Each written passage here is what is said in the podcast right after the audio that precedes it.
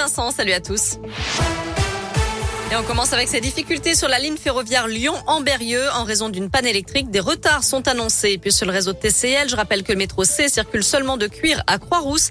Retour à la normale prévu vers minuit. À la une, la dégradation de la situation sanitaire est nette. Ce sont les mots de Gabriel Attal, le porte-parole du gouvernement. Il confirme la reprise de l'épidémie de Covid et précise les mesures annoncées par Emmanuel Macron hier soir, en particulier celles qui concernent la vaccination des seniors. Le point avec vous, Joanne Paravi.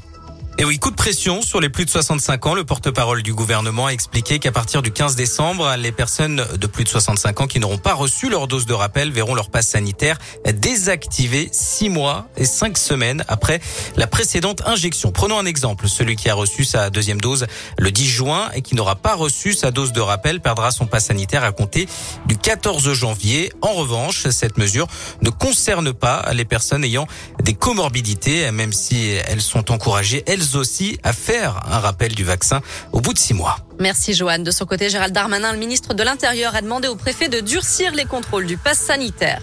Retour à Lyon avec la suite des consultations sur le développement du réseau métro, le prolongement des lignes A, B et D et la création de la ligne E. Une conférence débat est organisée à 19h ce soir à Villeurbanne, l'occasion de faire le point sur les 5000 avis déjà reçus.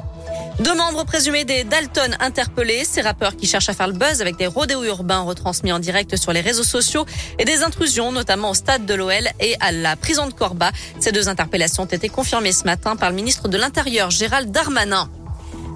Un Lyonnais condamné à six mois de prison avec sursis pour avoir agressé sexuellement son esthéticienne, selon le progrès. Des faits qui se sont produits en septembre dernier à Mimizan, dans les Landes. L'homme de 39 ans lui aurait touché les fesses et l'entrecuisse. La victime choquée a reçu sept jours d'ITT. Enfin, à suivre ce soir du foot et la Ligue des champions féminines. Les Lyonnaises reçoivent les Allemandes du Bayern Munich à 21h à l'OL Stadium et elles recevront le PSG dimanche. Merci beaucoup Noémie.